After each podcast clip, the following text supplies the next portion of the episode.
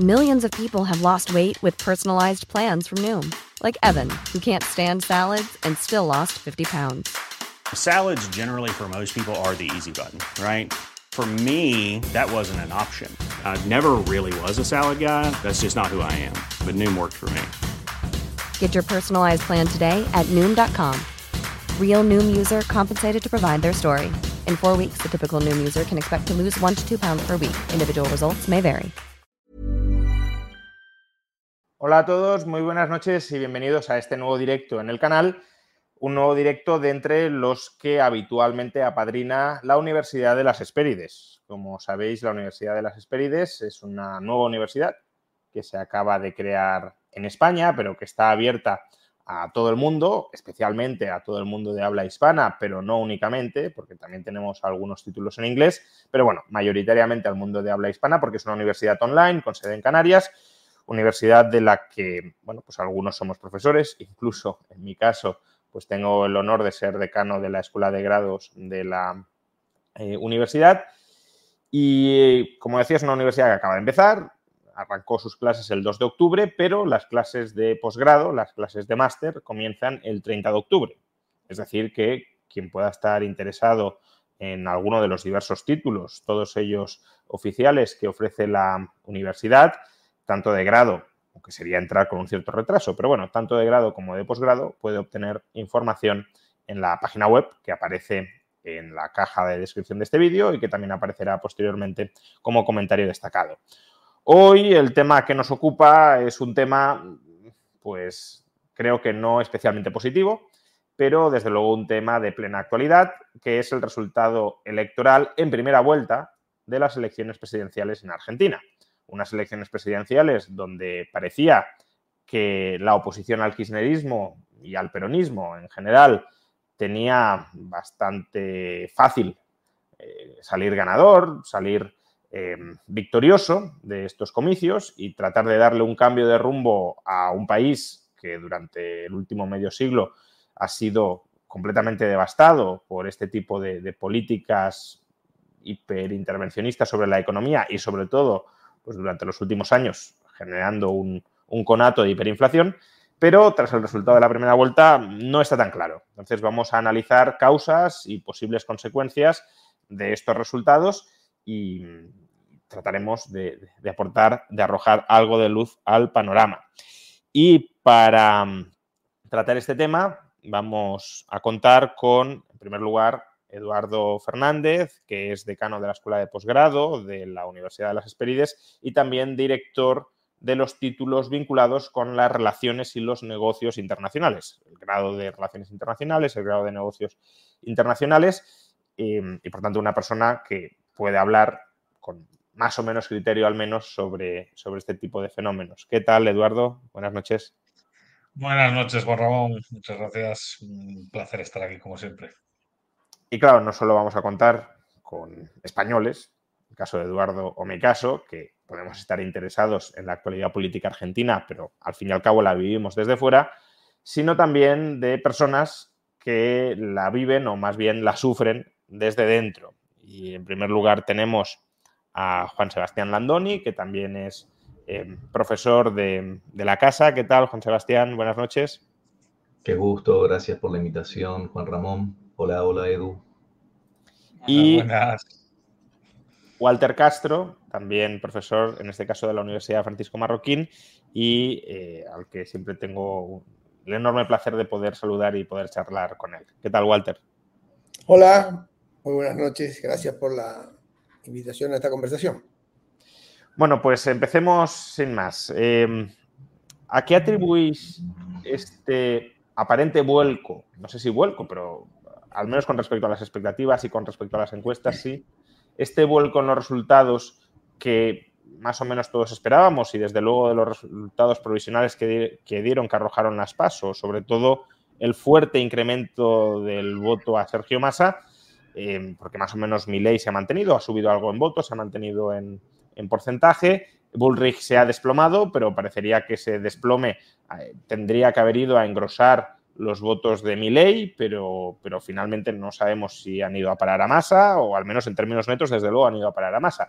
Entonces, bueno, ¿cuál es vuestra lectura de, cómo hemos llegado a estos resultados que eran inesperados o quizá eran inesperados, no lo sé, a lo mejor vosotros lo esperabais, pero en su mayoría eran inesperados hace dos, tres semanas? Bueno, eh, yo no, no, no, no me animo a decir que que los resultados sean inesperados. ¿no? Em, Massa ganó eh, la primera vuelta, eh, Milei sorprendió en las pasos y, para mí la segunda vuelta está abierta. Eh, sí me parece que para decir algo así uno tiene que tener muy presente que la Argentina hoy está sometida a un conjunto de emociones fuertes, epidérmicas, y, otros sentimientos más profundos, acaso más guardados, y no está claro qué vota la gente. O sea, las encuestas, como en ningún otro lado del mundo, son confiables, pero aquí especialmente menos. Em, hay un humor muy cambiante y hay muchos sentimientos que están encontrados. Entonces, del mismo modo que fue una sorpresa la cantidad de votos que Javier Milei sacó en las PASO, eh, ahora podríamos decir que es una sorpresa que más repunta, pero el final está abierto, está abierto. Eh, entonces eso me parece que debiera ser una, eh, una primera eh, aclaración. la segunda cosa que contribuye a esta aclaración es que ninguno de los candidatos por sí solo tiene una solvencia y una suficiencia tal de caras a lo que viene en la Argentina para, para estar con resto con resto propio. no, no, ninguno de los candidatos se enamora. O sea, 36, 30 y, y Bullrich por, por debajo, eh, no, no, ninguno enamora definitivamente. Inclusive eh, Schiaretti, que es el cuarto candidato, a quien sí todo el mundo le daba 2%, sacó casi 8%, 7%, que es el gobernador de una provincia mediterránea, que entró tarde y que tiene unas características de, gobernador provincial. Eh, y sacó 7%, que es un número muy alto, lo cual demuestra que hay una suerte de, descontento para que un candidato que viene de afuera se quede con tal caudal de votos sabiendo que no tenía ninguna chance de pasar a la segunda vuelta. O sea, eso es una señal. Eh, lo que sí está claro es que la izquierda sacó dos puntos, o sea, eh, la izquierda como tal no suma y Massa para sacar los puntos que sacó debió quitarse todos los rasgos o todos los, vestigios de kirchnerismo que pudiera traer eh, encima. Entonces, es un voto que todavía sigue mostrando. Y los cuatro candidatos, eh, Schiaretti, Massa, Bullrich y Milei, un corrimiento del kirchnerismo hacia el centro, sin duda eso, eh, especialmente por lo apagado de la izquierda. Y ninguno de estos candidatos enamora de una manera definitiva. Es más, si uno se preguntara si cualquiera de estos candidatos tiene fácil superar el 50%, mi primera respuesta sería no, ninguno de estos tiene candidatos, ninguno de estos candidatos tiene chance de superar el 50% fácilmente. Entonces, alguno va a ganar, ya lo sabemos, pero, pero probablemente en la Argentina estemos presenciando un fenómeno que tenga que ver mucho más con gente que vota en sentido negativo que en sentido positivo. Eh, entonces, capaz que en, las pasos sí cada cual votó por lo que creía, pero ahora se empieza a ver mucho de eso que los que no votaron en paso y que tienen menos interés por votar, de golpe eh, movidos por esos sentimientos que te digo, que a veces son de bronca, por lo que tantos fracasos seguidos, a veces son de miedo, porque el horizonte económico de Argentina presenta muy desafiante. Entonces, eh, esa gente que amanece a, votar eh, tiene tremenda volatilidad en el voto. Y, esto es lo que sucedió, me parece a mí, ¿no? Massa igualmente debemos decirlo, eh, cosecha 3 millones de votos adicionales, que es un montón, sube 7 u 8 puntos, eso es un montón. Eh, y, y Massa ha sido un buen candidato. Eh, tácticamente fue quien mejor hizo las cosas. tanto Javier como Patricia Burris cometieron, creo yo, errores de campaña, caso de, de cierto amateurismo. Massa es un profesional de la política. Massa competía contra la situación económica que es alarmante y que él mismo ha profundizado para llegar a una elección sin explotar y con alguna chance de elegirse presidente o convertirse en jefe de la oposición. Pero más ha, empleado una táctica eh, muy bien tramada y que como un jugador de, Candy Crush lo ha ido haciendo superar niveles hasta llegar a, estar a las puertas de ser candidato y es candidato a ser presidente hoy, ¿eh? es candidato. Esto, esto es lo sorprendente, nadie lo hubiera dado posible hace un año atrás y tampoco hace seis meses atrás. Hoy tiene eh, real posibilidad. Bueno, no sé si me extendí mucho para una primera respuesta. No, bueno, a ver, hombre, si pueden ser más cortas, pero es que has tocado muchos temas y muy interesantes. O sea, que eh, de, tu reflexión me salen diversas preguntas que, me gustaría hacerte o me gustaría haceros, pero primero que, hablen eh, Sebastián y, Edu sobre esto y luego eh, la intervención de Walter, que creo que ha sido muy, fructífera y, y ha tocado algunas cuestiones fundamentales, como la del voto en sentido negativo. Eh, pues las, exploramos, las exploramos más tarde. Sebastián, Edu. Sí, pensaba en el choque entre el resultado y la expectativa, ¿no? Creo que ahí surge la idea de sorpresa.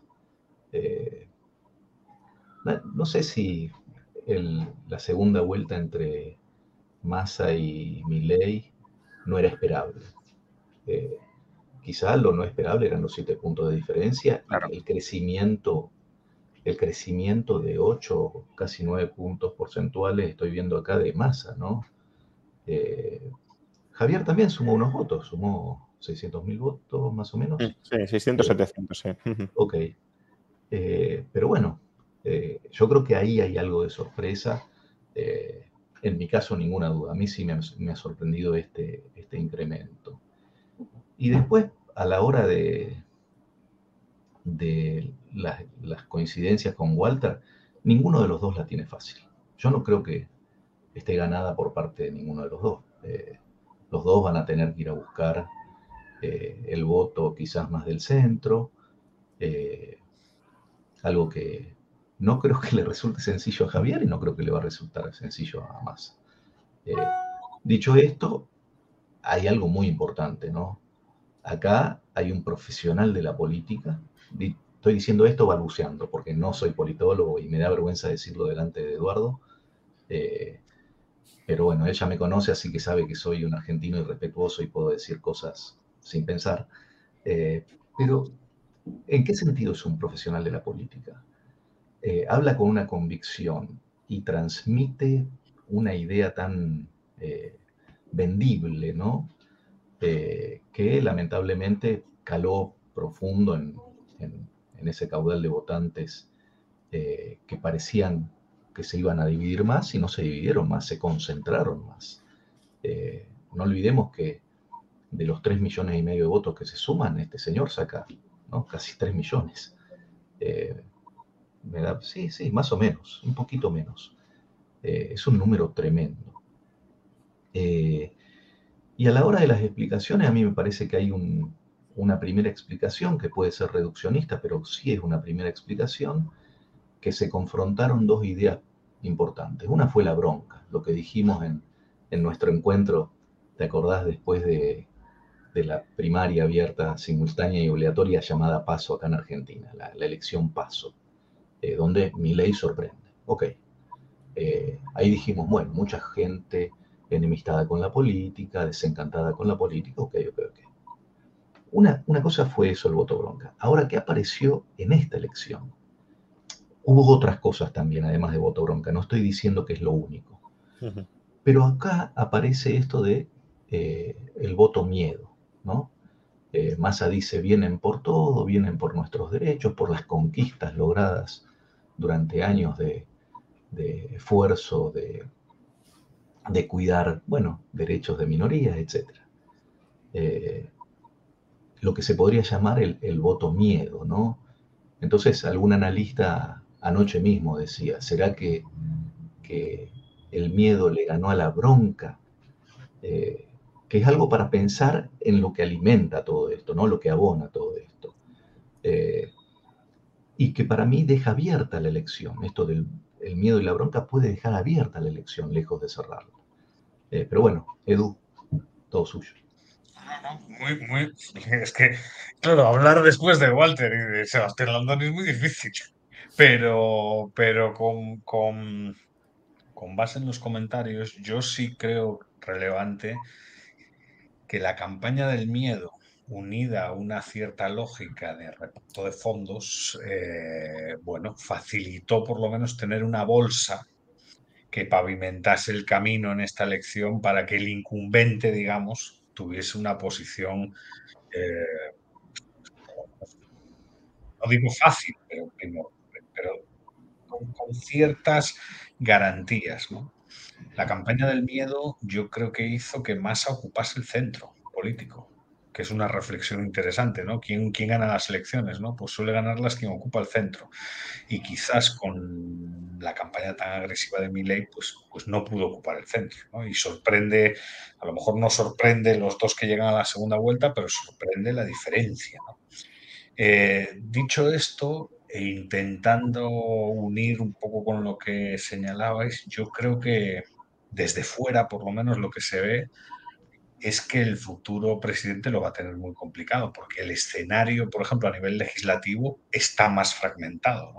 Y en ese escenario más fragmentado, aunque mi ley ha subido, obviamente, el número de representantes, probablemente el que tiene más chances siempre será Massa, ¿no? Para controlar ese monstruo que es el legislativo también. Entonces, claro, es una situación complicada porque es eh, una campaña del miedo que fue muy efectiva y un escenario legislativo cada vez más fragmentado que sube los costos de toma de decisión eh, y que implica más compra de votos, etcétera, etcétera, para el futuro presidente. es, es, es complicado.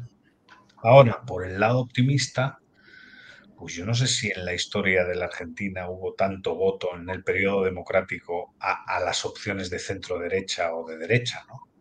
La suma de los votos de Bullrich y de Milley es, es una suma muy importante de votos, ¿no? Cuando o sea, hay un cambio, creo, en, en, la estructura social en relación a muchas cosas, ¿no? Y probablemente tiene que ver con lo que señalaba Walter, con cierto hartazgo, ¿no? Eh, eh, lo que señaló Walter a mí me parece muy interesante, porque el voto en contra en un sistema presidencialista y a dos vueltas suele tener lugar en la segunda vuelta, no en la primera, ¿no? La, pero claro, como en Argentina hay unas paso antes, las pasos voto total 100% en positivo. Y a lo mejor ya la primera vuelta evidencia eh, la frustración y el cansancio de, cierto porcentaje de los electores expresado en algún candidato. ¿no? Esa es una línea de, discusión muy interesante. Eh, antes de, entrar en, bronca y, cuál es el candidato de centro, ¿qué peso le dais a otras posibles explicaciones de, este resultado, eh, como puedan ser? Siempre las leemos siempre que, no gana el candidato que uno quiere, pero bueno, eh, por si le concedéis alguna relevancia, eh, fraude electoral o rompimiento de, boletas, dificultad para acceder al voto, eso por un lado, ¿no? Es decir, manipulación directa del sistema electoral en favor de, de quien controla el aparato. Y por otro lado, no vinculado con lo anterior, la existencia de redes clientelares. En Argentina eh, hay, bueno, en Argentina y en España y en todas partes, pero en Argentina también hay mucha clientelización del voto y justamente quizá el miedo iba un poco por ahí, ¿no? Te vamos a quitar eh, el subsidio, de hecho Massa lo aprovechó en, el transporte, ¿no? Utilizando vilmente, diría yo, eh, medios públicos para decir billete con Massa, tantos pesos, billete con mi ley, 20 veces más, ¿no? Porque te va a quitar el subsidio. Entonces, esa clientelización del voto ha podido movilizar un electorado que justamente tenía miedo de perder los favores o las dádivas del poder estatal. Por tanto, fraude y, clientelización. Por lo primero, no. no. Por lo primero. Eh, Argentina demostró una, una, participación cívica muy importante y mucha gente fiscalizó. Y cada fiscal ahora tiene eh, los datos en tiempo real y los reporta por foto a su comando central. No, no hubo ninguna queja de, de ese tipo. En cuanto a lo segundo, totalmente sí. Eh, Massa consigue mover el aparato clientelar por dos razones fundamental, eh, fundamentales. Se reúne con los gobernadores del noreste y noroeste de Argentina, que son las provincias más pobres, y ahí donde había sacado muy pocos votos, gana las provincias. O sea, Milei había ganado 16 provincias en la primera elección en La Paso y ahora ganó solo 8, y el peronismo recuperó con sus caudillos provinciales las provincias, porque en esta elección que se jugaba por los puntos de verdad y por los senadores y por los diputados, los gobernadores movieron en el norte de la Argentina sus aparatos. Lo mismo ocurrió en la provincia de Buenos Aires, donde el peronismo, con una vertiente contraria a Massa, que es Kisilov, más del lado de Cristina, sacó 45%. Y si bien la oposición sumada hubiera ganado Lepo con 52, eh, eh, el peronismo gana creo que 24 de 30 municipios, o sea, los que se llaman los varones del conurbano, la fortaleza máxima peronista es la provincia de Buenos Aires con un caudal de votos enorme, Massa saca una diferencia gigante ahí. Entonces el aparato clientelar estuvo puesto al 100% esta vez porque se jugaba un partido en serio, esto no era una práctica, se jugaba en serio. Y eso no tengo dudas que es así. ¿Queréis añadir algo más o pasamos a otros temas? Sí, el aparato clientelar es muy importante y en particular en el conurbano, ¿no? Eh, esto de, mira, algo que decía Cristina Fernández o que dejaba traslucir, eh, yo sé que te falta vivienda, que tenés problemas de educación de tus hijos, de salud, pero yo algo te voy a dar. Eh, es difícil pelear con eso, ¿no? Es difícil, es muy duro, hay que estar dispuesto a tragarse tremendo sapo, como decimos acá, no sé si cabe la figura en España. O sea, salir a decir, mira, hay que corregir eso y convertirlo en algo eh, más productivo, como dice Javier Milei, ¿no? que es decente, convertir en trabajo, esas cosas, eso. Bueno, es muy difícil competir con eso. Así que yo creo que ahí sí hubo un funcionamiento. Y algo que a mí me llamó la atención es un detalle que no creo menor. Juan Ramón decía recién eh, lo de los tickets del transporte público. Eh, en las redes sociales, que habitualmente yo lo tenía atribuido a Javier Milei como el líder, mirá lo que empezó a aparecer de masa. Eh, de los hospitales públicos aparecía una imagen con el fondo efumado del el rostro de Javier Milei, con los precios de una tomografía una, no sé, una colonoscopía, etcétera, etcétera, ¿no? Eh, o un parto, y decía, masa 000, como si masa te lo regalara, y con Javier Milei, obviamente, ¿no? Mil dólares el, parto, etcétera. Vos fíjate que eso hizo mella en el ámbito donde teníamos atribuido el éxito de mí, perdón, en mi caso, ¿no? Que no entiendo nada, Eduardo, perdón por decir estas cosas, pero... No, no, no, no, si eres el que sabes, hombre. No, no, yo vi que ahí hubo un daño, ¿viste? Porque eh, se, nota cuando te dicen, mira lo que dicen acá, ¿viste? Cuando, que sea, en el grupo de amigos te dicen, mira lo que dicen acá, esto es una vergüenza, no puede pasar. O sea, gente que vos crees racional te está diciendo eso, bueno, ahí te están tocando, están tocando una vena y una un, sentimiento una, o una emoción, que no es lo mismo, muy particular. Eh, así que sí, yo creo que hubo cambios en esta elección. ¿no? Igual hay dos es que, cosas más. Es que puede agregar algún, algún, dato más, un dato nomás. O sea, eh, Massa sacó 32 o 37, pero votó el 70 y algo por ciento de la gente, que es 7 o 8 puntos menos de las últimas elecciones. O sea, los que fueron a votar, de todos los muchos que no fueron, fueron 3 millones y algo, 4. Eh, Massa saca 35 puntos, que, si lo proporcionaras a la elección anterior, eso efectivamente da unos 33 puntos. O sea, 33 puntos es la elección más baja de la historia del peronismo de, nunca. De nunca.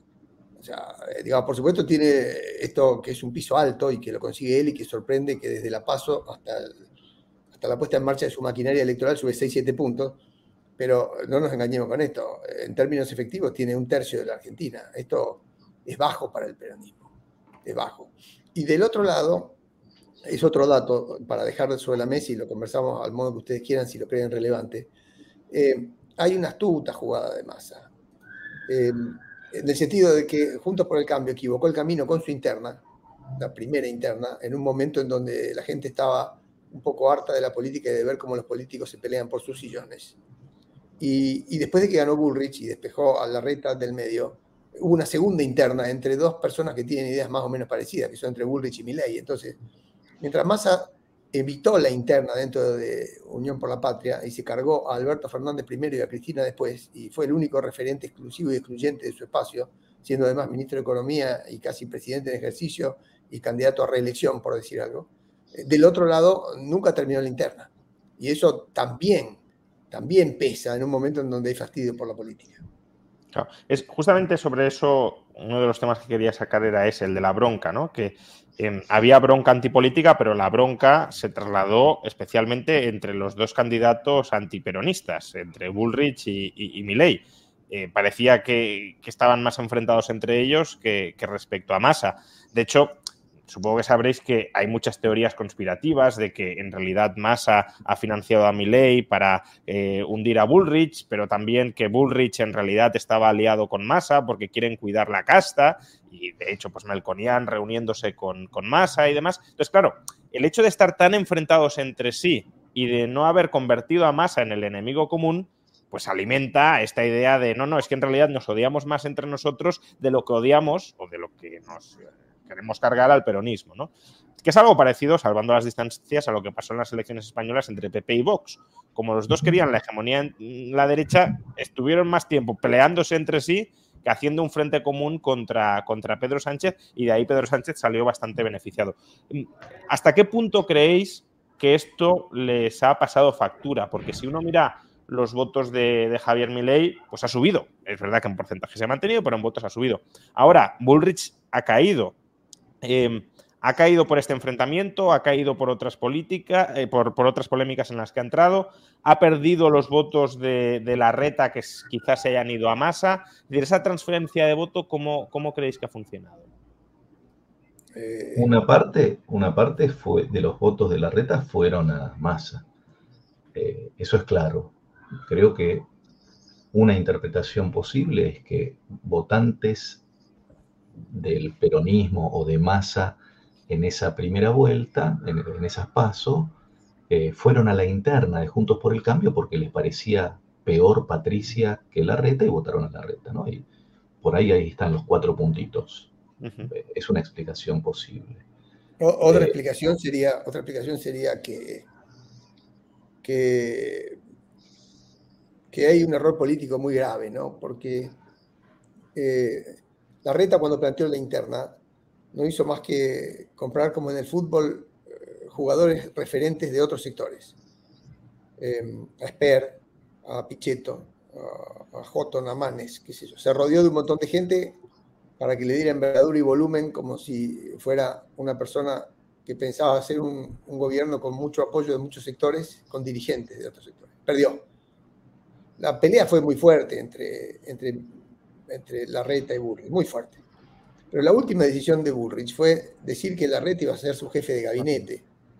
Entonces, esto me hace acordar a esos conjuntos de rock que en el, apogeo se pelean entre ellos por ver quién es el, el, líder natural del grupo y que 20 años después se juntan pobres porque ninguno logró el éxito por cuenta propia y se juntan para cantar sus viejas canciones del principio. Así terminó el acto de Patricia Bullrich con ella, Vidal, Macri y Larreta en un escenario en Loma de Zamora, eh, demostrando que al fin del día todo lo que hicieron estuvo mal.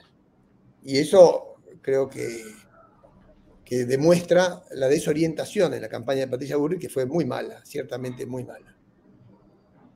Es que el punto, el punto quizás sea eh, que la primera batalla es intrabloque y que esa batalla intrabloque que en el otro lado no existió, pues produjo una fragmentación y cierta frustración. Al final, eh, yo, no, yo no sabía eso que acaba de comentar Walter. eso es patético, ¿no? y sí, y, el símil es muy bueno. Sí es ese grupo que intenta sobrevivir y seguir extrayendo de donde no hay, ¿no? Cada uno por su... Pues es una estrategia muy equivocada. Y yo veo también ciertas similitudes, como decía Juan Ramón, con España, porque desafortunadamente lo que se ve es que el incumbente resiste. O sea, es verdad que ha perdido votos, es verdad que está debilitado, pero aún así está más fuerte de lo que suponíamos que estaba y probablemente sea pues por una mezcla de campaña del medio, por, probablemente sea por un reparto de fondos que se ejecutan quirúrgicamente a determinados actores y, facilitas que esos actores movilicen gente y al final yo recuerdo la última conversación que tuvimos aquí en el canal el día de las elecciones en España con el PSOE, ¿no? Pues, pues resistió, pues, pues el peronismo también, o sea, al final resistieron. O sea, otra cosa es, la que, ahí entran muchas variables. Es verdad que, como dice Walter, ha, caído a un, suelo bastante bajo para ser el peronismo, pero aún así es que ese suelo es muy alto, porque que, tenga, que, tenga más opciones de llegar a la presidencia siendo ministro de Economía y con una gestión tan nefasta en el último año, te indica que, vamos, ¿qué tiene que pasar para que el peronismo sea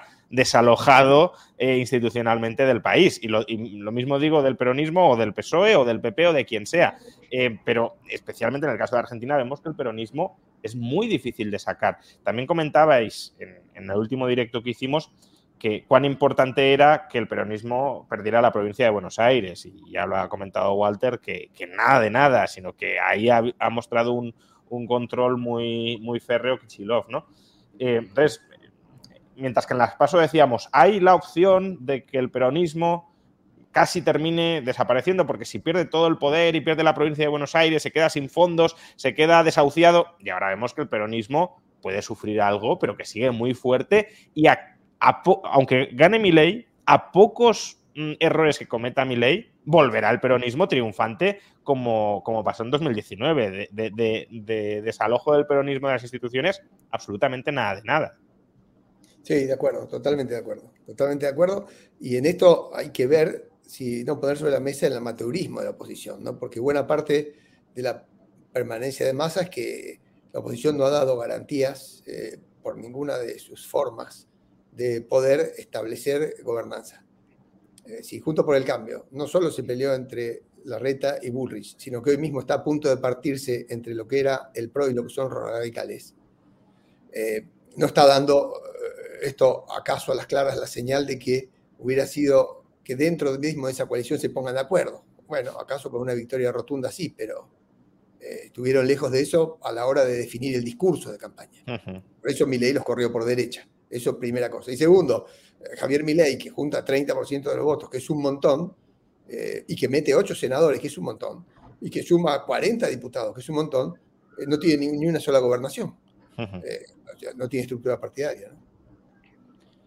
Em, antes de seguir con este tema, es decir, escenarios políticos futuros, porque claro, por ejemplo, habéis dicho, a, a Bullrich le penalizó electoralmente mucho que estuvieran en bronca permanente con la reta y luego, efectivamente, los últimos días voy a nombrar a la reta a mi jefe de gabinete. Bueno, pero hasta cierto punto, y esto os lo plantearé luego, es lo mismo que está haciendo ahora Milley con Bullrich. Después de haber dicho absolutamente de todo contra Bullrich, montonera asesina y demás, eh, ahora pues dice, bueno, vamos a, a limar asperezas y, y, nos vamos a juntar contra el kirchnerismo. ¿no? Entonces, a, ver si esa estrategia puede funcionar. Pero antes de, pasar a esos escenarios, una última pregunta sobre, sobre las causas, ¿no? que eh, me interesa quizá por, mm, por cierto desconocimiento de la política argentina.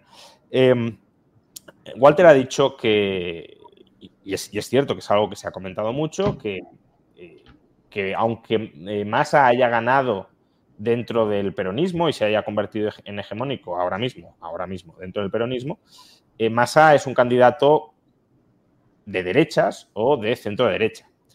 Eh, es decir, que todo el kirchnerismo más a la izquierda ha sido de momento laminado del partido y desde luego si Massa llega al poder, pues a la presidencia tendrá capacidad para terminar de, de purgarlo. Pero ¿en qué sentido podemos decir que Massa es de derechas o de centro derecha o está eh, mucho más alejado de la izquierda, aunque lo queramos considerar de izquierda, no es de extrema izquierda como si pueda serlo el kirchnerismo. Es decir, más allá de, la simbología, ¿qué políticas concretas plantea Massa que no estén alineadas con las del kirchnerismo? Lo digo porque, ya digo, desde fuera de, la Argentina, lo que vemos en términos de alianzas es que todo lo que podríamos llamar, quizá con cierto reduccionismo, pero para entendernos, la extrema izquierda española está entusiasmada más o menos con el triunfo de Massa. Está aplaudiendo y diciendo que podemos sumar, etcétera, que se abre un nuevo camino para la esperanza en Argentina, cuando, bueno, en todo caso sería el mismo camino que les ha llevado a la inflación del 140%. ¿no? Eh, entonces, ¿por qué Massa eh, está a la derecha o por qué se le percibe que está más a la derecha que el kirchnerismo, que podría ser una de las claves de su buen resultado electoral? Se le percibe a la derecha en primer lugar, porque él originalmente era un estudiante y un joven de la juventud de la UCD, que era el Partido Liberal de los años 90. Eh, en, segundo lugar, porque mantiene relaciones firmes con la Embajada de Estados Unidos hace mucho tiempo y porque hizo el acuerdo con el Fondo Monetario, que el kirchnerismo nunca lo había firmado y de hecho votó en contra. Entonces, esas son dos percepciones emblemáticas en la Argentina.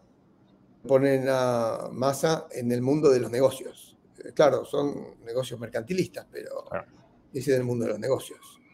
Eh, entonces, eh, Massa es un peronista y, tal y como te lo estoy contando, fue, estuvo en el ANSES y estatizó los fondos de, resguardo de los jubilados y, Massa estuvo en la jefatura de gabinete de los Kirchner, y después se peleó con los Kirchner y fue opositor a los Kirchner y se juntó con Macri y de Narváez para ganarle eh, en, la elección, creo, de 2013, juntos. Eh, bueno, lo que quiero decir es, eh, al fin del día, es una persona que siempre trató de armar un andarivel por el centro y, yo diría que más pegado a los radicales. Ese sería su, sendero natural, ¿no? Vale, e-, esa sería la percepción, pero luego, en política práctica, ¿qué creéis que eh, harían los Kirchner que no haría Massa o que haría Massa que no harían los Kirchner? Es decir, eh, porque con Milei lo tenemos claro, es decir, políticas que haría Milei que no haría el peronismo está muy claro y al revés. Eh, pero con Massa yo al menos no, lo tengo bueno, claro. Los, los Kirchner no hubieran devaluado, no hubieran devaluado. Eh, y Massa, si tiene que devaluar, va a devaluar. Eh, tiene una flexibilidad mayor para conservar el poder, lo que no quiere decir que sea un amante de ninguna política liberal. Eh, pero en algún sentido es una persona que es más negociador, es más intransigente y va a tratar de, en caso de llegar, como lo está haciendo ahora, de, de tener muñeca para negociar con todos los sectores que le permitan consolidarse en el poder o, aspirar a más. Es lo que viene haciendo, ¿eh? es lo que viene haciendo. Viene negociando. Quizás, quizás, Walter, una diferencia con el kirchnerismo duro sea que gran parte de los negocios van a ir hacia otro lado, ¿no? Los negocios van a ir hacia su grupo de amigos, al, grupo mercantilista de amigos, eh, igual que en el kirchnerismo, con la diferencia que en el kirchnerismo incluía política social, política cultural, ¿viste? conciertos, no sé, cuestiones aborígenes, no sé. Eh, y en masa probablemente haya un desvío de esos fondos hacia los negocios más, más propios del, grupito, ¿no? Eh, mi sensación es que algo va a medrar el, gran negocio kirchnerista de la cultura y lo social. Ok, ok, ok, pero Massa no es pro Venezuela, ¿no? Pongámoslo en esos términos. No, no, no. la Argentina se vaya mostrando cada vez más parecida a Venezuela, el conurbano de Buenos Aires y el norte argentino pueden ser como los morros venezolanos, y que hay un aparato clientelar que lentamente se va agrandando y es lo que le da ese piso al peronismo, aún con 50% de pobreza y mucha inflación, porque en eso tenemos un cámara lenta eh, de largo plazo muy parecido a cualquier ciudad empobrecida, y Venezuela, o cualquier país empobrecido, y Venezuela es una muestra de eso. Eh, no me parece que Massa es uno de esos cajitas trapos rojos en, la palestra internacional, ni, ni que sea insensato para tener una visión del mundo un poco más abierta que la de los Kirchner. En eso es más moderado. Bueno, pero en política económica, mm, que, es más abierto a devaluar, pero al final el, problema fundamental del país, que es el excesivo déficit público y la monetización de ese déficit público por parte del Banco Central, eh, ¿va a hacer algo masa o piensa hacer algo masa que no harían los Kirchner? Bueno, eh, para empezar, los Kirchner no estaban dispuestos a hacerlo, por eso está masa, eh, el ajuste. Eh, por eso no están los Kirchner, por eso está Massa. O sea, por eso Cristina se corre, porque ella no quiere quedar ante la historia como la persona que claudica ante la necesidad de un ajuste. Para ella el reparto es eterno. más de cualquier política económica, desde mi punto de vista. Una persona muy versátil que puede mover el autito chocador en la dirección que le convenga políticamente para, para obtener rentas en términos de votos o de poder o de lo que fuera. Y es capaz de negociar todo lo que te imagines. Entonces, un, un político que venía con muy mala imagen, negativa, mucha, era presidente de la Cámara de Diputados, vio el andarivel de la posibilidad de agarrar la economía incendiada con, con, la, devaluación que se le produce a Batakis, logra correr al presidente, logra desinteresar a Cristina, acuerda con el Fondo Monetario, y si es que es verdad que él ayudó a mi ley como ariete en contra de Juntos por el Cambio, déjame decirte que quebró a Juntos por el Cambio. Entonces, si uno mira la reacción de masa. Se cargó al presidente, él es el presidente, se cargó a Cristina, por lo menos ahora en esta instancia electoral donde él quiere construir poder para él. Está hablando de un gobierno de unidad donde va a llamar gente de otros partidos y llegar a ganar, tratando de tener su propio partido más fuerte. Se carga a Juntos por el Cambio, incluido Garreta, Ulrich y Macri, y ahora está yendo por mi ley con chance. Entonces, digo, eh, digo viene volteando bolos de a uno. El, el, Candy Crush sube a nivel 7. O sea, estamos hablando de un tipo que tiene una capacidad política que hay que analizar en términos tácticos muy interesante y que tiene muy pocas eh, convic convicciones a la vista. O sea, no es una persona que tenga una ideología muy marcada. No la tiene de izquierda, no la tiene liberal, por supuesto. Pero... Bueno, para, para, que los españoles nos entendamos, es el Pedro Sánchez de Argentina. Porque... No, no, definitivamente, ¿eh, Juan Ramón. Lo estaba describiendo Walter y encajaba pieza por pieza. Dio el golpe en su partido, fue aniquilando a, la, a los opositores. Luego el siguiente Incluyendo a Podemos, eh, al PP, sí, sí, sí. Eh, con la división poten potenciando a Vox. Eh, luego estaba hundido en este caso no por la política económica, sino por otras consideraciones, pero bueno, estaba hundido y resurgió. Eh, es de izquierdas cuando tiene que ser muy de izquierdas y si tiene que ser de centro de derecha, es de centro de derecha. Bien, o sea, creo que ya nos, creo que ya nos ubicamos.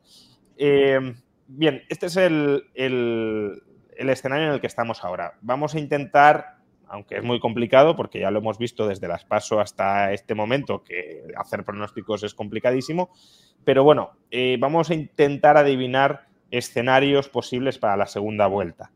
Mm, para que mi ley termine ganando, es necesario que atraiga prácticamente a todos los votantes de Bullrich y quizá complementándolo con algunos de Schiaretti, porque Schiaretti, aunque también está dentro del movimiento peronista, pues también ha sido muy crítico con los Kirchner, con este gobierno. Eh, ¿Hasta qué punto creéis que Milei va a tener esa capacidad de atracción después de todo el enfrentamiento del que hemos hablado entre eh, y Bullrich? Se han dicho absolutamente de todo, tanto uno al otro como el otro al uno. Eh, no cabe la posibilidad de que muchos de esos votantes se queden en casa o voten en blanco y por tanto que mm, eh, Milei no sea capaz de sumar muchos votos. Y luego, los de Schiaretti ¿Está claro que van a ir a masa o pueden ir en un porcentaje importante a Milei? En mi opinión, los votos de Schiaretti van a estar divididos.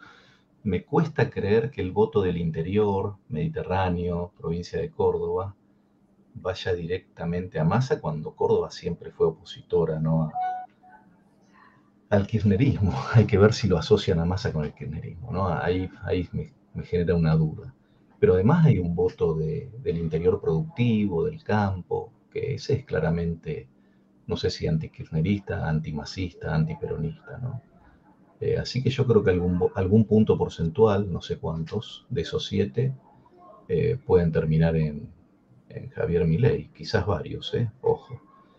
Eh, lo que a mí más me preocupa son los votos de Bullrich, Juan Ramón. Eh, ahí hay un voto bueno, están los votos del viejo partido de Macri, el PRO, eh, pero que, que, yo creo podrían ir más directamente, casi paripasu, a, a Javier Milei. De hecho, ya ha habido pero, algunos miembros del PRO, creo que diputados, que han expresado su apoyo público firme y, y sin, ningún, sin ninguna. Correcto, ya lo han hecho público. Eh, diría que en relación a los radicales es 10 a 0, es el porcentaje es así, ¿viste? Es, los radicales están en duda, están diciendo que el límite es mi ley, en lugar de decir el límite es masa. Uh -huh. Algo que se va a jugar en esto. Tampoco creo que sea blanco y negro, no creo que los radicales todos vayan a decir, no, vamos a votar todos a masa. Porque lo mismo que te decía antes de Schiaretti, hay un radicalismo del interior productivo, hay un radicalismo provinciano, no sé, del interior del país que, que quizás no vaya directo a, a masa y, y, y, diga mi límite es masa, no mi límite es mi ley. Bueno, eh, así que yo creo que ahí está abierto el debate, ¿no? Me preocupa que haya un número muy abierto y que por lo tanto no podamos decir nada hasta el día de la elección. Bueno. Eh, a mí lo, para mí lo resuelven otra vez los sentimientos, ¿eh? O sea, otra vez los sentimientos. O sea, los que votan Bullrich eh, bueno, son votos positivos de ella, pero también son votos en contra de Milei y de Massa, en alguna, de alguna forma. Y, y, son votos que son antiperonistas, entonces estarían en contra de Massa, pero al fin del día, si votaron Bullrich, después de todo lo que dijo Milei de la casta, son gente que puede tener temor por Milei. Entonces, los sentimientos otra vez se encuentran. ¿eh? La campaña de Javier eh, fue muy fuerte eh, en cuanto a la, queja, al fastidio, a la, corrupción y a la casta, y eso le dio un posicionamiento inmediato muy alto, pero no logró subir y, los votos de Bullrich no, no, no, no, drenaron para Javier fuertemente. Entonces, creo que otra vez va a depender mucho de la campaña política. Massa jugó una brillante campaña política al punto que él logró despegarse del kirchnerismo, que es mucho decir, y logró despegarse de los efectos inflacionarios con una metodología como la que Edu mencionaba recién, quirúrgica, de inyección de fondos en los lugares donde la inflación generaba los mayores hoyos, donde daba más. Entonces la inflación le come el salario a la gente, pero él quirúrgicamente sostuvo los subsidios, pero además eh, inyectó dinero para jubilar más de un millón de personas muy rápidamente, reforzó los planes de muchas formas posibles mantuvo viajes para la clase media subsidiados, eh, créditos para monotributistas, bajó el impuesto a las ganancias para los trabajadores. Son muchas medidas, son dos o tres billones que metió en un mes. Después hablemos, si quieren, cómo va a impactar esto en la inflación de lo que sigue, porque él está echando nafta al fuego, ¿no? Ah, eh, y, después de eso, en caso de él ganar, él mismo se va a tener que hacer cargo de lo que está dejando. Eh, pero bueno, digo, me parece que vuelvo a decir esto, yo no sé decir cómo se van a, distanciar los votos. No me parece que lo que diga ningún dirigente de ningún espacio vaya a convencer a sus votantes. Eso no me parece. No, no me parece que la Argentina esté viendo lo que hacen los diputados de uno o de otro, lo que diga Schiaretti, lo que diga Bullrich o lo que diga Macri. No me parece. Eh, va a depender mucho de la campaña, de cómo se plantee la campaña de acá para adelante. Ayer Massa sacó ventaja porque se plantó hablando como presidente, no de la Argentina, de las Naciones Unidas. Hizo un acto eh, con un discurso impecable, muy moderado, muy, muy, muy moderado, muy ganador. Y Milei ayer se lo veía con, con el golpe en el hígado, como un boxeador que entró al búnker pensando que ganaba en primera vuelta y salió viendo que tenía una segunda por delante y que tenía que ir a buscar los votos de todos esos a los que estuvo criticando. ¿no? Entonces, no va a ir por los dirigentes, va a ir por los votos, pero son dos batallas que no, no sabemos cómo se van a librar. Claro, justamente. Viéndolo, desde afuera. Ah, bueno, eh, están preguntando In the market for investment worthy bags, watches, and fine jewelry, Rebag is the answer. Rebag is a luxury resale platform where each piece is carefully inspected by experts to ensure quality and authenticity. Use Rebag to buy and sell finds from the world's top brands, including Louis Vuitton, Chanel, and Cartier. Head to Rebag.com to get 5% off your first purchase with code REBAGNEW. Shop today at Rebag.com. That's R E B A G.com. And use promo code REBAGNEW for 5% off your first purchase. Hey, it's Ryan Reynolds, and I'm here with Keith, co star of my upcoming film, If, only in theaters May 17th. Do you want to tell people the big news? All right, I'll do it. Sign up now and you'll get unlimited for $15 a month in six months of Paramount Plus Essential Plan on us. Mintmobile.com slash switch. Upfront payment of $45 equivalent to $15 per month. Unlimited over 40 gigabytes per month. Face lower speeds. Videos at 480p. Active Mint customers by 531.24 get six months of Paramount Plus Essential Plan. Auto renews after six months. Offer ends May 31st, 2024. Separate Paramount Plus registration required. Terms and conditions apply if rated PG. A lot can happen in three years. Like a chatbot may be your new best friend. But what won't change? Needing health insurance. United Healthcare Tri-Term Medical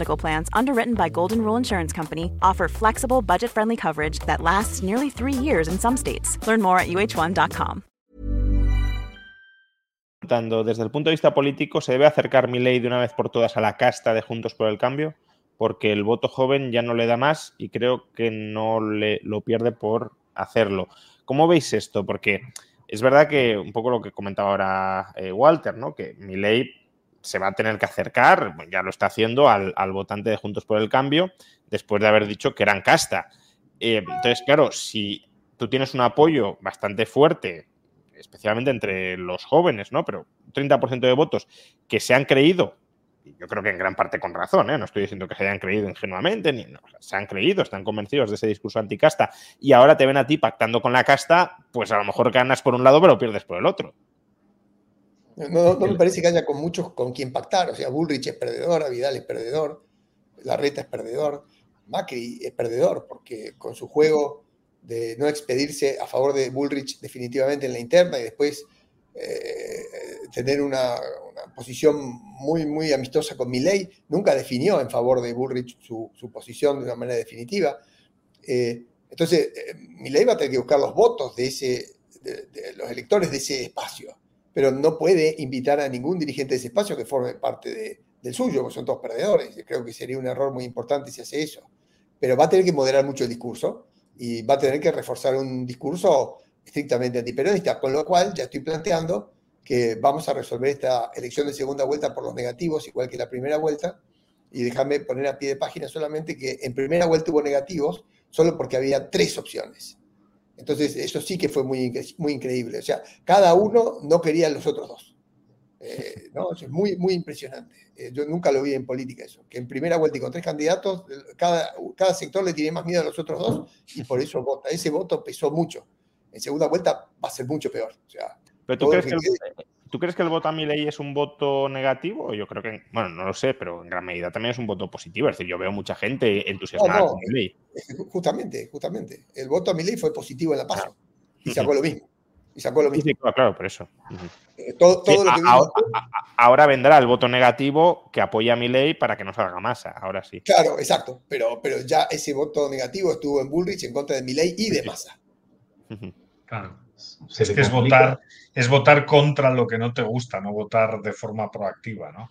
Ahora, por lo que ha dicho Walter, que me ha parecido muy interesante, claro, el reto está en ocupar el centro y parece que con la descripción que ha hecho Walter del candidato, mm, pues obviamente no es liberal, pero no es nada, es un tipo pragmático que sobrevive y que manda un mensaje moderado y que el resultado de ese mensaje moderado ha sido capaz de ocupar el centro. Y a lo mejor mi ley con un mensaje tan agresivo no le va a funcionar en una segunda vuelta, le funciona para crecer a corto y claro, bueno, hombre, yo, tampoco diría que más a...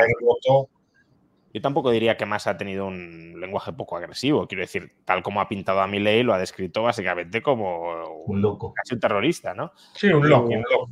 Lo que pasa que es verdad que es más hábil en, insuflar ese veneno dentro de la campaña política y diciendo o trasladando mensajes tan o más duros como los de Milley contra Massa o contra Bullrich, aparentar que no, que, estás dentro de la institucionalidad y que tú eres el centro y el moderado. Esto es la ventana de Overton, ¿no? Al final, como Milley está más hacia el lado, pues parece loco radical y Massa, que al final es quien ha llevado a la economía argentina o uno de los que ha acompañado a la economía argentina al colapso con el 140% de inflación, parece que sea el, moderado y el centro, y el centro político.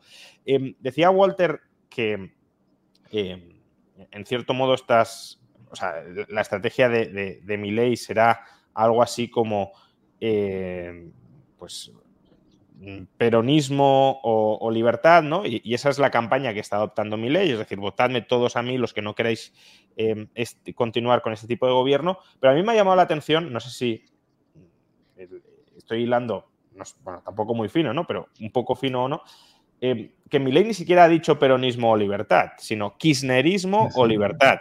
Es decir, está intentando Milei incluso moderar su...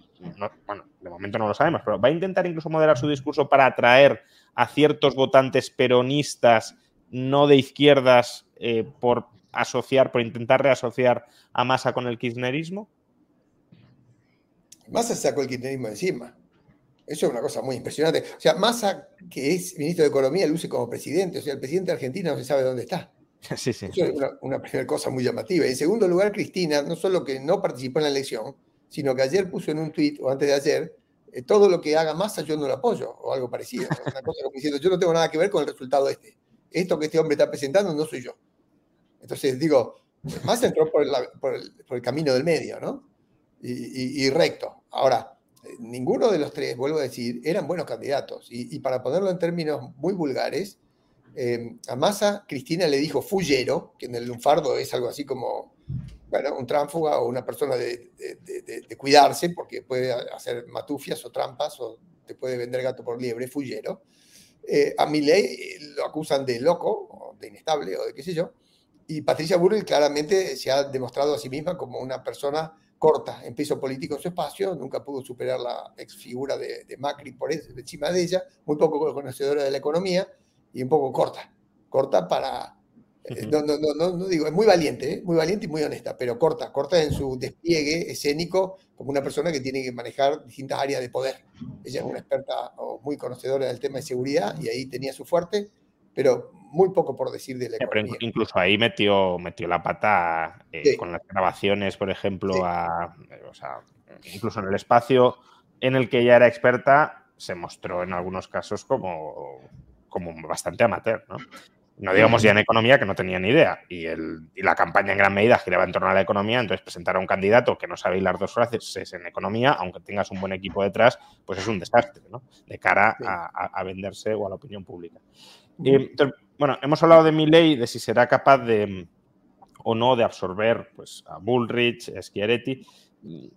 Hablemos de masa, es decir, aunque ahora mismo se le da como probable ganador, quizá por el momentum que ha generado el, subir tantos puntos, a priori tampoco es que esté todo tan claro, como habéis dicho, ¿no? Porque, eh, a ver, mm, los votantes de, de, aunque sean el 2,5%, no está claro que vayan a votar a Massa porque son votantes socialistas y, como ya hemos dicho, eh, Massa no se identifica socialmente con la izquierda, no con el liberalismo, pero desde luego no con la izquierda.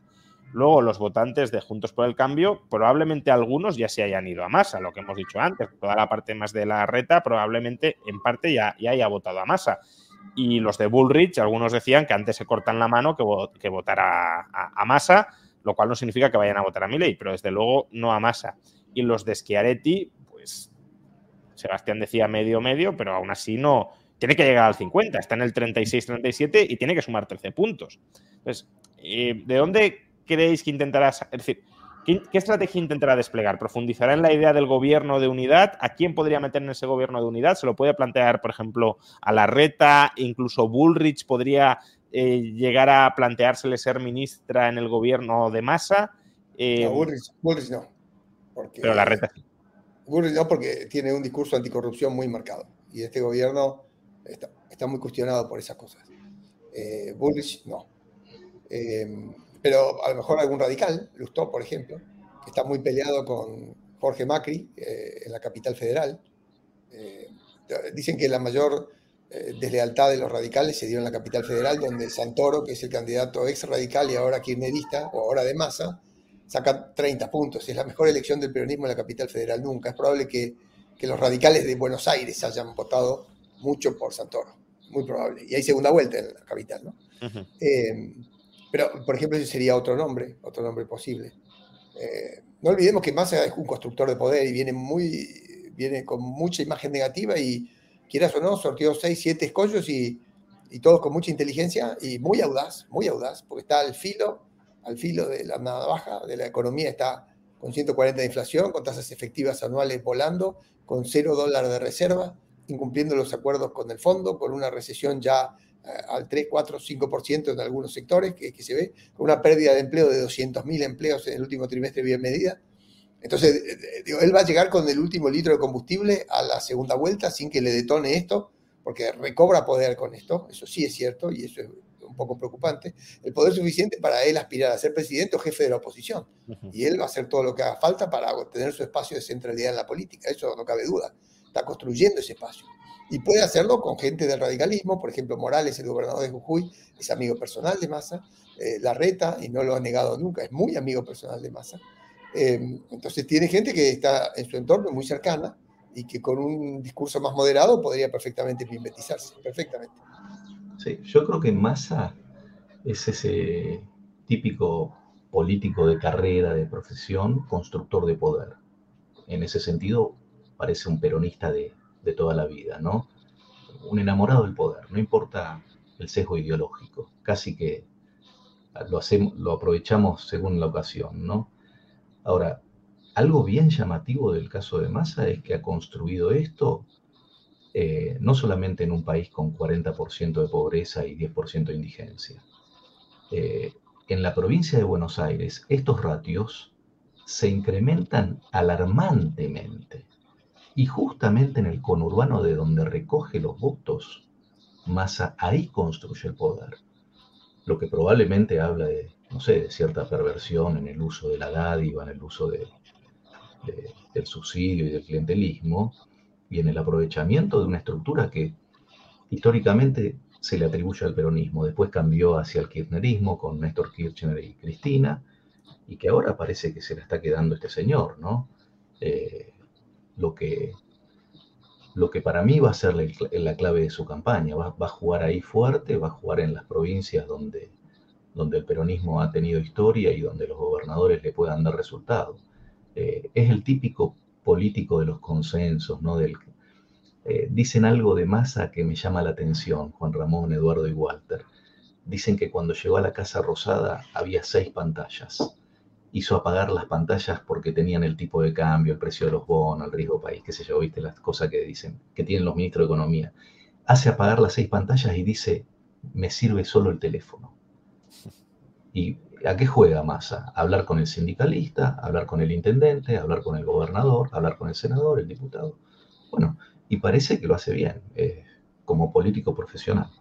Sí, claro, La Matanza sacó un millón de votos más. Un millón de votos más. Un millón más. La, quinta provincia de la Argentina. La Matanza es. Ahí juega lo que decía Walter antes, ¿no? Confiabilidad y pactabilidad, ¿no?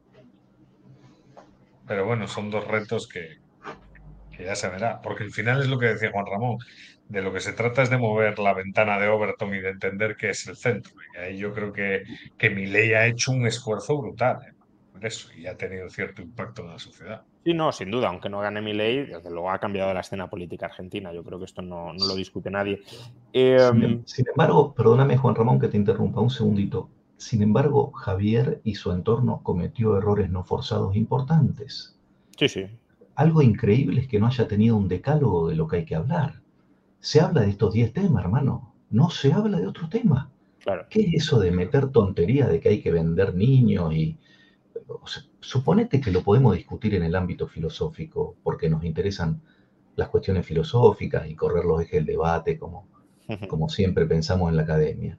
Sí, como dice el profesor Bastos, intentar llevar los principios de uno al límite, a ver ahí, pues en ese límite, si caen de un lado o de otro. Pero claro, es un debate teórico interesante, pero no práctico para ganar las elecciones de 2023. ¿no? Pero estamos en política, ¿viste? ¿De qué se habla? Se habla de inflación, de pobreza, de salario real.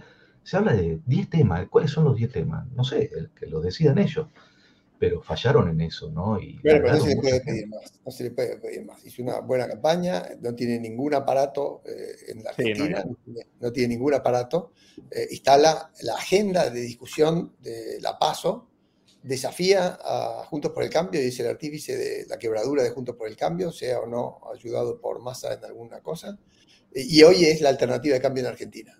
Guste o no guste, es la alternativa de cambio en Argentina, es lo que hay. Ahora, eh, cuando vos pensás esto, vos lo que pensás no solo es lo que dicen, sino lo que pueden o van a hacer. Y entonces ahí llega el factor miedo, lo que pueden o van a hacer. O sea, es muy probable, la nafta en Argentina cuesta 300 pesos, el dólar está superando los 1000, es 30 centavos de dólar por litro, eso es Venezuela. Entonces, eh, a ver, eh, los subsidios del transporte urbano, el transporte urbano es casi gratis en Argentina. Y a eso le tenés que sumar subsidios de luz, de gas, especialmente del AMBA y todo lo que quieras. Entonces, la gente de su salario, que es muy bajo en dólares, no tiene que sacar una parte importante para pagar todo este tipo de consumos que son una gran parte de la canasta. Lo que afecta a la gente son los alimentos, que han crecido enormemente, 140%, y, y tengamos en cuenta que Massa acompañó paritarias en todo lo que va del año, hasta acá, al nivel de que la gente no perdiera demasiado eh, salario real por lo ya perdido. Debe estar 15 o 20 puntos abajo, o tal vez un poco más.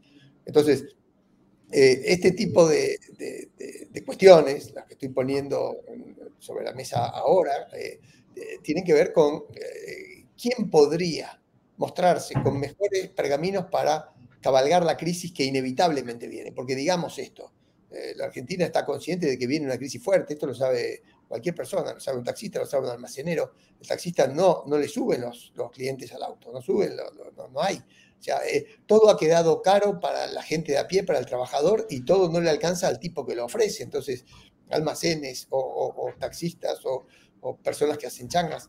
O sea, la, gente no le alcanza la plata para ir a la inflación porque Argentina ha reducido su producción, porque ha subido los precios ante la incertidumbre del tipo de cambio. Entonces, el principal enemigo de Massa acá no fue ni Milei ni Bullrich, fue la situación económica. Y sin embargo, él logró despegarse del fracaso del gobierno de Fernández diciendo, este no es mi fracaso, logró despegarse de Cristina y pocas mellas le hicieron los opositores para marcarle el incendio, el volcán que está por debajo de nosotros y que va a ser explosión prontamente y todos lo sabemos.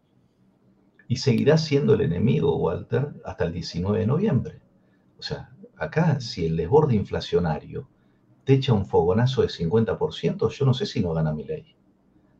Eh, claro, no, es agradable lo que estoy diciendo, ¿no? Porque ahí el salario te alcanza hasta el día 4 o 5 y tenés una crisis social de magnitud, bueno, que nos recuerda algún pasado. Pongámoslo en esos términos. Eso es lo que se esperaba para hoy.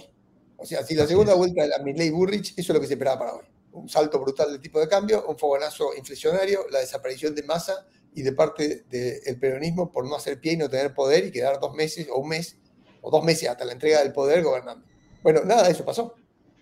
O sea, aún cuando el boxeador parecía ahí con riesgo de caer, eh, ganó con 45% frente a dos candidatos mediocres, uno es Píparo y el otro es Grindetti, que sacaron 52 juntos, pero no fueron capaces de unirse para ganar en la provincia de Buenos Aires por cómo se planteó la oposición frente al peronismo.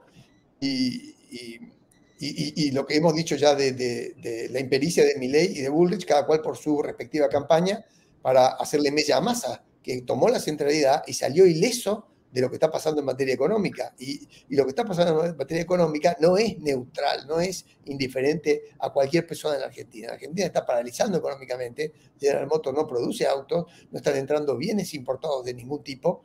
Eh, hay mucha dificultad eh, eh, en, la economía para entender de qué precio estamos hablando. La inversión está en cero, todos los ahorros los tiene tomado el gobierno, la tasa de interés está a 140, no sé a qué, a qué, a qué por ciento efectiva anual, la inflación galopa más del 10 por mes.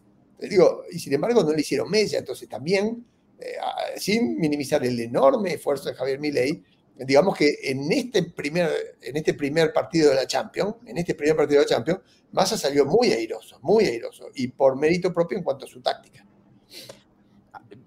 Planteemos escenarios un poquito más allá después de la segunda vuelta, porque a mí eh, quizá lo, que más me, ha entristecido de estas elecciones es que aunque gane mi ley, lo va a tener muy complicado para gobernar, ¿no? porque la agenda rupturista en muchos aspectos de mi ley, como por ejemplo la dolarización, requería de un fuerte respaldo social para que el peronismo no se atreviera a tumbársela en la calle. Y eso significaba ganar en primera vuelta de manera más o menos clara o en segunda vuelta, no sé, con un 60% de los votos. Ahí sí que tienes, pues a lo mejor, un año de gracia en la que el peronismo no se atreve a, a toserte continuamente e intentar sabotearte. Pero ahora, aunque gane mi ley, todo apunta a que ganará por 51, 52, 53 en el mejor escenario, pero probablemente no por un 60. Y si eso es así, el peronismo no le va a dar ningún oxígeno para que pueda implementar su agenda de reformas, más allá de los obstáculos en el Congreso y en el Senado que pueda haber. Digo en la calle. Van a incendiar las calles para cualquier cambio que quiera introducir. Y eso significa que va a ser una presidencia, aunque gane mi ley, probablemente frustrada. ¿No, ¿No compartís ese, ese temor? Vos te estás preguntando, Juan Ramón, si no conviene que gane más, que gane masa. Eso es la, segunda pregunta que quería hacer.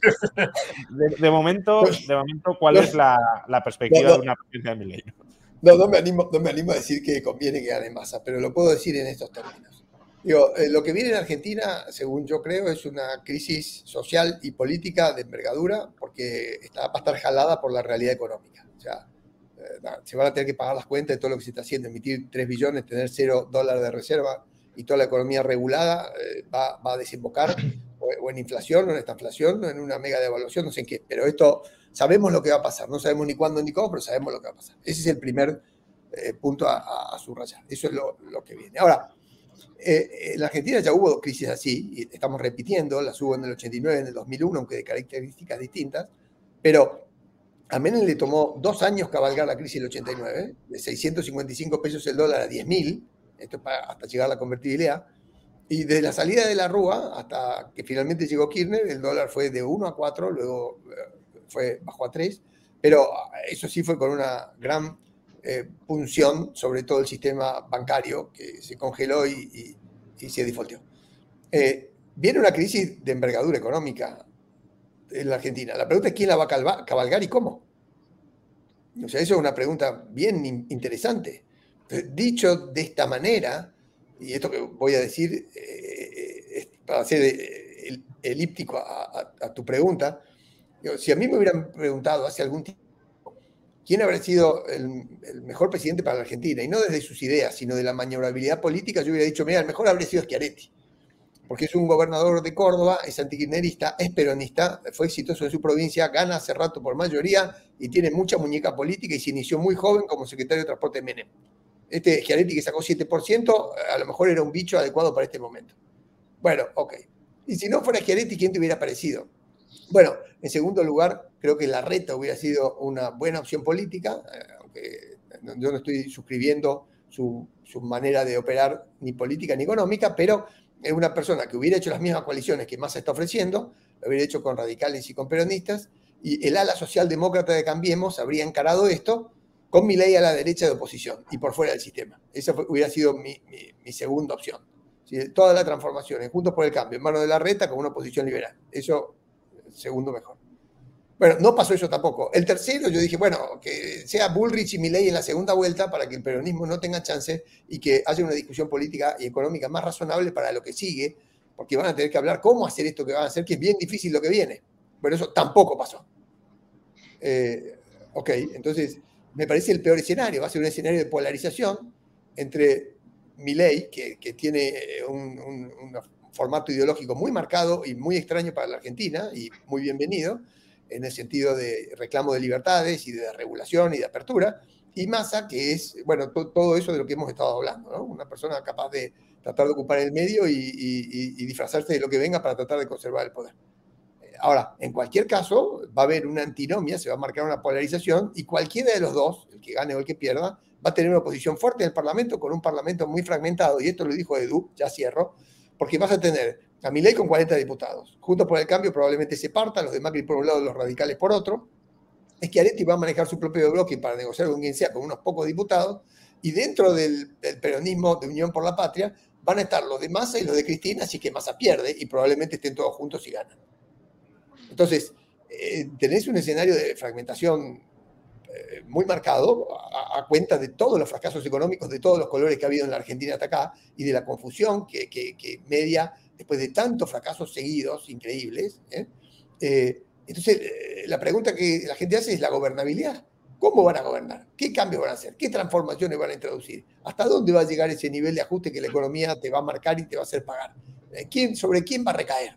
Bueno, todo eso es lo que va a estar en la campaña de, acá hasta, hasta el 19 de noviembre. Claro, Walter, eh, porque hay muchos en el chat escandalizados porque hayas dicho que la reta te parecía un buen, un buen candidato, que por lo que te he entendido te referías a la capacidad de llegar a acuerdos y de manejar las instituciones que tenían unos y otros. Sí, por supuesto, yo nunca hubiera votado a la reta, nunca hubiera votado, y de hecho no lo voté en mi vida y nunca lo hubiera votado. Pero lo que estoy diciendo es que si vos vas a ser gobierno liberal, más vale que tengas cómo hacerlo, porque si no tus ideas van a trazar 20 años. Sí, claro. Sí, ese es, un riesgo, ¿no? Si, si gana mi ley y es un fracaso absoluto, eh, el liberalismo queda enterrado por otro siglo en Argentina, ¿no? Entonces, entonces digo, uno tiene que pensar, cuando uno mira gobernabilidad, tiene que pensar a largo plazo. Pues el largo plazo de Argentina es decadente. O sea, ha habido muchos intentos de muchos presidentes en muchos países que no ganan en la primera vuelta. Entonces, la, pregunta, la pregunta para hacerse, ¿no? Es una pregunta para hacerse. Eh, eh, ¿Será capaz el, el centro derecha argentino de organizarse en una coalición que le pueda dar gobernabilidad a esto, sin plantear esto como una batalla otra vez polar, extrema, como todas las que atrasaron a la Argentina. La Argentina es, rehén de una polarización extrema. Argentina es hegeliana en este sentido. Es decir, eh, eh, los antis eh, gobiernan las votaciones en Argentina desde siempre. La centralidad política fue de Cristina y todo lo que no era Cristina era anti-Cristina y antes pasó esto con Perón, y en otro momento con los militares, y en otro momento con... Entonces, digo, desde unitarios y federales, que la Argentina no logra el mínimo de consensos básicos para ser un país estable. Entonces, mi pregunta es, bueno, bienvenidas todas nuestras ideas de libertad, ¿ok? Y, hiper necesarias. La pregunta es, ¿dónde generan más efecto?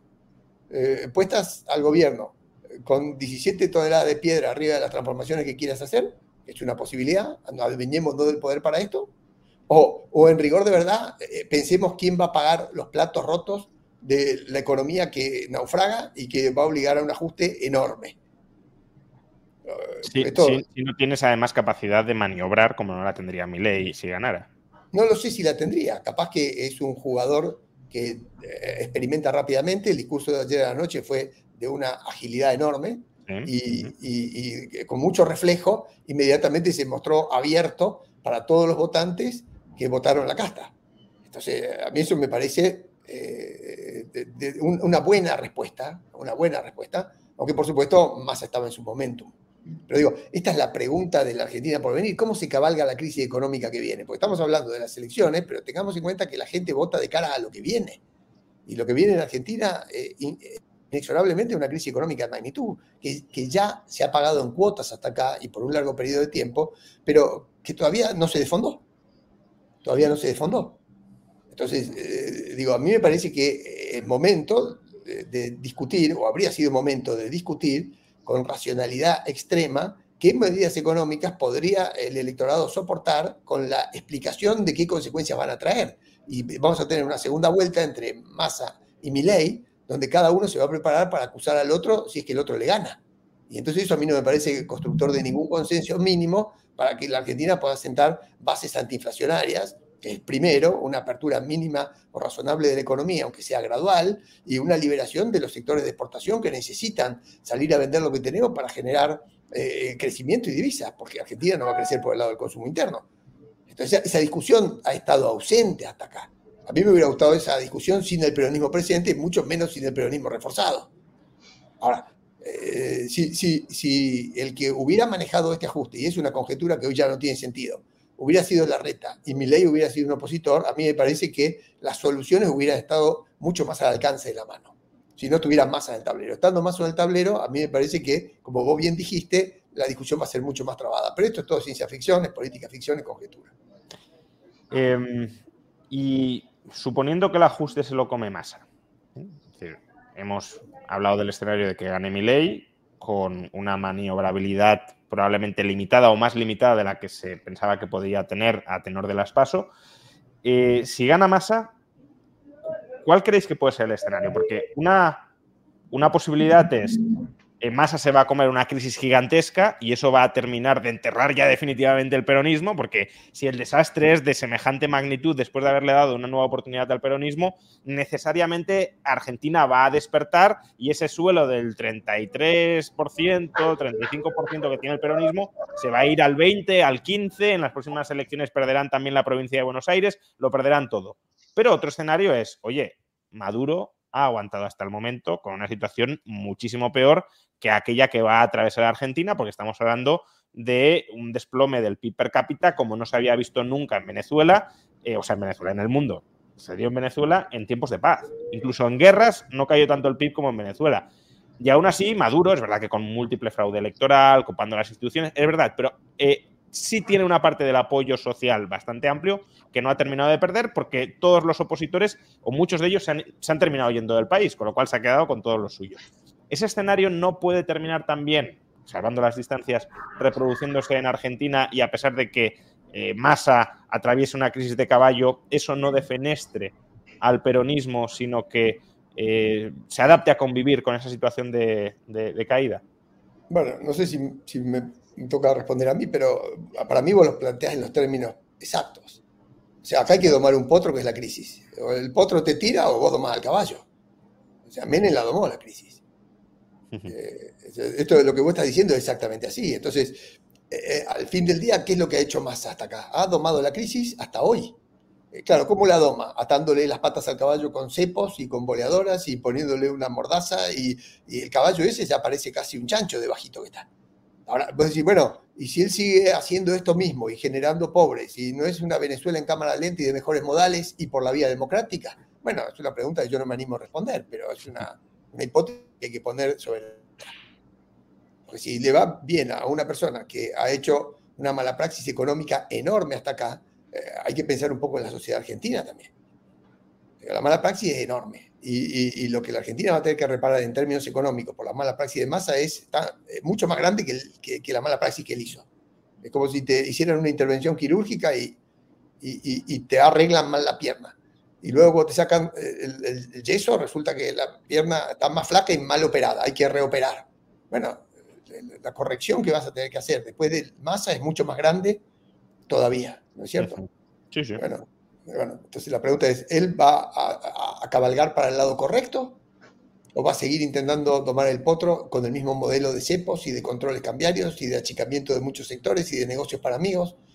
Y, aún por dentro de la democracia, porque gana de manera legítima si gana. ¿eh? Hasta acá, eh, la opción una, esa del fraude y el robo, no existe para mí. Ahora, eh, última cosa y dejo ahí flotando. ¿Hasta dónde uno puede mirar esta, esto de masa como una sorpresa, más allá del mérito, mérito táctico de él para despegarse de todo lo mal que hizo? sino a partir de los errores de los opositores. O sea, el, poder en la política lo tiene uno, lo tiene el otro. Y si él ha concentrado esa parte de poder es que la oposición lo ha cedido, no ha sabido construirlo.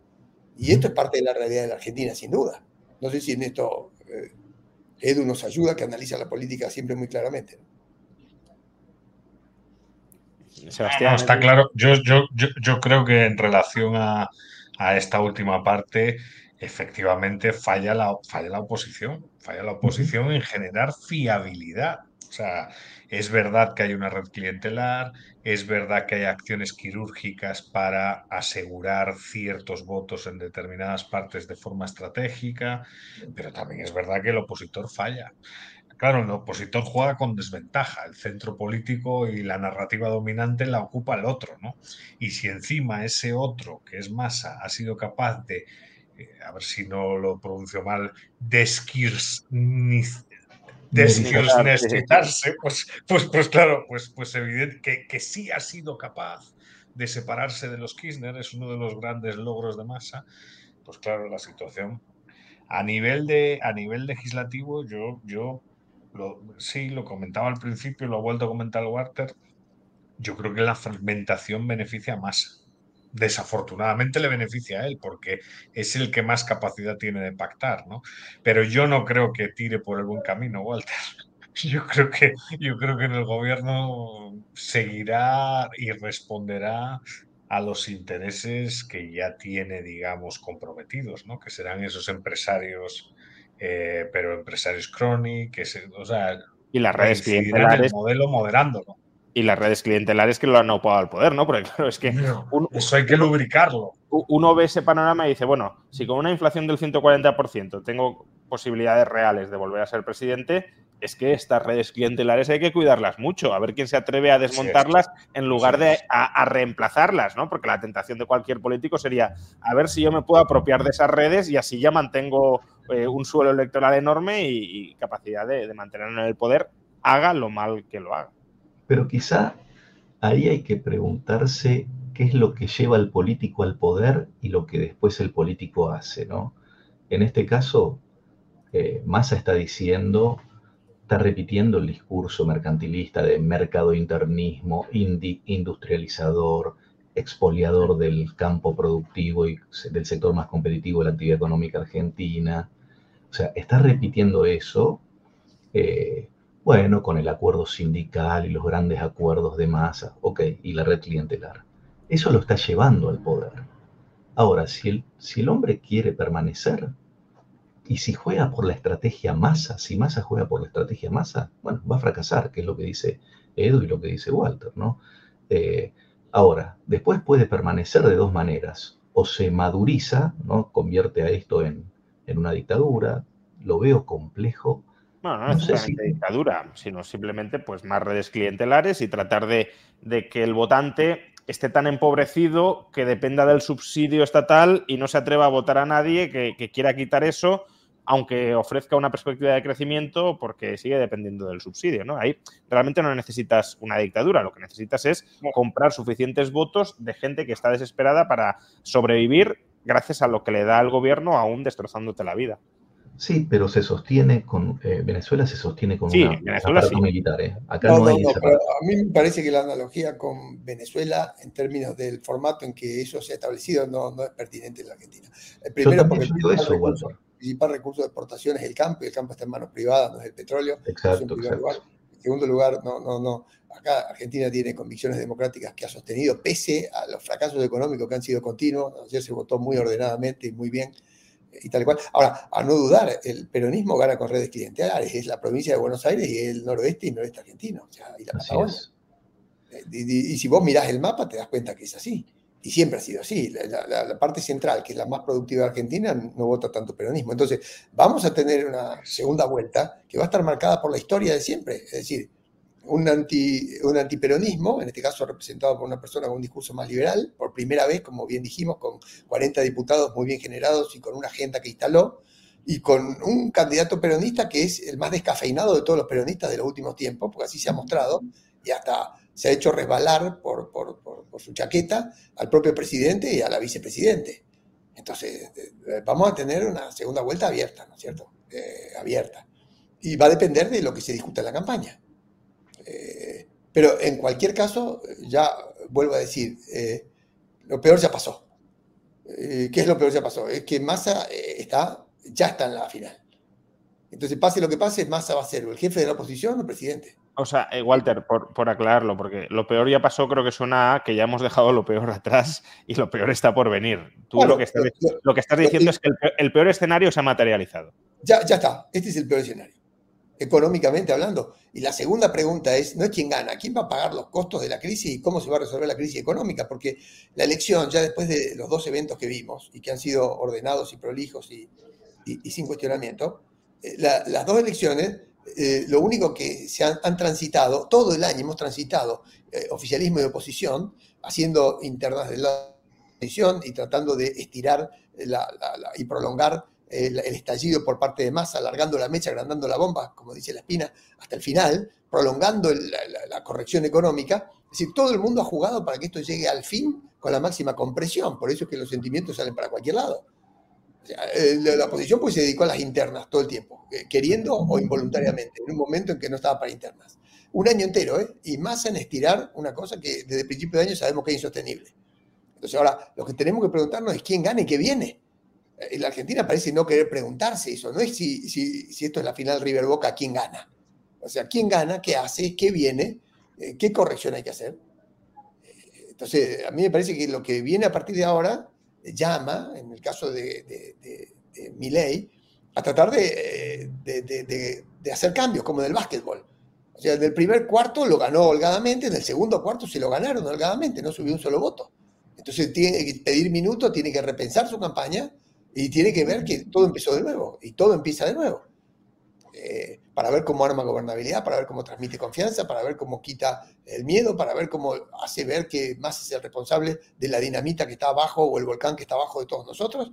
Bueno, si no logra transmitir eso, bueno, eh, insisto, no es fácil porque Javier entra por afuera del sistema y porque Massa se saca de encima los costos de la gestión. Eh, entonces, igualmente, ¿quién va a ganar? Bueno, el que menos errores cometa. No, no, no, es el que va a ganar, que menos errores cometa. Pues bueno, ya llevamos prácticamente hora y media hablando sobre los resultados de, ayer, que bueno, hasta cierto punto se han extendido hoy. No sé si Edu, Sebastián, queréis añadir algo más respecto a, todo lo que hemos hablado. Nada más, nada más. Yo solo, yo solo un placer compartir mesa con tantos amigos, Juan Ramón. Que a Walter llevaba un montón de tiempo sin verlo y a Sebastián Landón igual, hombre, ha sido un placer. Claro, un pues, placer. Pues, muchísimas gracias a, los tres, Walter, Sebastián, Edu, por, habernos acompañado en esta hora y media y eh, aportando muchos datos y muchas reflexiones muy interesantes dentro de, estas decisivas elecciones para, el futuro político, económico y social de Argentina. Eh, veremos qué sucede en la segunda vuelta y, si tenemos tiempo y ocasión también lo, también lo comentaremos. Lo dicho, muchísimas gracias, Walter, Sebastián, Eduardo. Al contrario, al contrario. Un placer. Gracias, amigos. Un, fuerte abrazo a todos. Nos vemos próximamente. Y a todos vosotros, pues muchísimas gracias también por acompañarnos en, esta hora y media de conversación. Recordad que es un directo que lo ha acogido la Universidad de las Espérides, Universidad Española, oficial, que se acaba de abrir, que acaba de iniciar ya sus eh, estudios de grado y de posgrado. Hace unos días, el 2 de octubre los de grado, el 30 de octubre comenzará los de posgrado. Si os interesa cursar algún grado o algún posgrado de economía, de relaciones internacionales, de emprendimiento, de administración de empresas, de derecho, lo podéis cursar online y obtener, ya digo, el título oficial correspondiente en España y en Europa a través de la Universidad de las Espérides. Admitimos, por supuesto, a estudiantes de cualquier nacionalidad, estén donde estén, porque además es online. Informaos si, si creéis que podéis estar interesados en la página web de las Esperides que tenéis en la caja de descripción del vídeo y también en el comentario destacado de este directo. Muchísimas gracias a todos y nos veremos este miércoles con otro directo, en este caso sobre la situación económica global, europea y estadounidense, que cada vez se está poniendo más complicada. When you make decisions for your company, you look for the no-brainers. And if you have a lot of mailing to do, stamps.com is the ultimate no-brainer. It streamlines your processes to make your business more efficient, which makes you less busy. Mail checks, invoices, legal documents, and everything you need to keep your business running with stamps.com.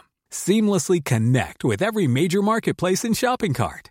Schedule package pickups and see your cheapest and fastest shipping options from different carriers with rates up to 89% off USPS and UPS rates. And with the stamps.com mobile app, you can take care of mailing and shipping wherever you are. Make the same no-brainer decision as over 1 million other businesses with stamps.com. Sign up with code program for a 4-week trial plus free postage and a free digital scale. No long-term commitments or contracts. That's stamps.com. Code program.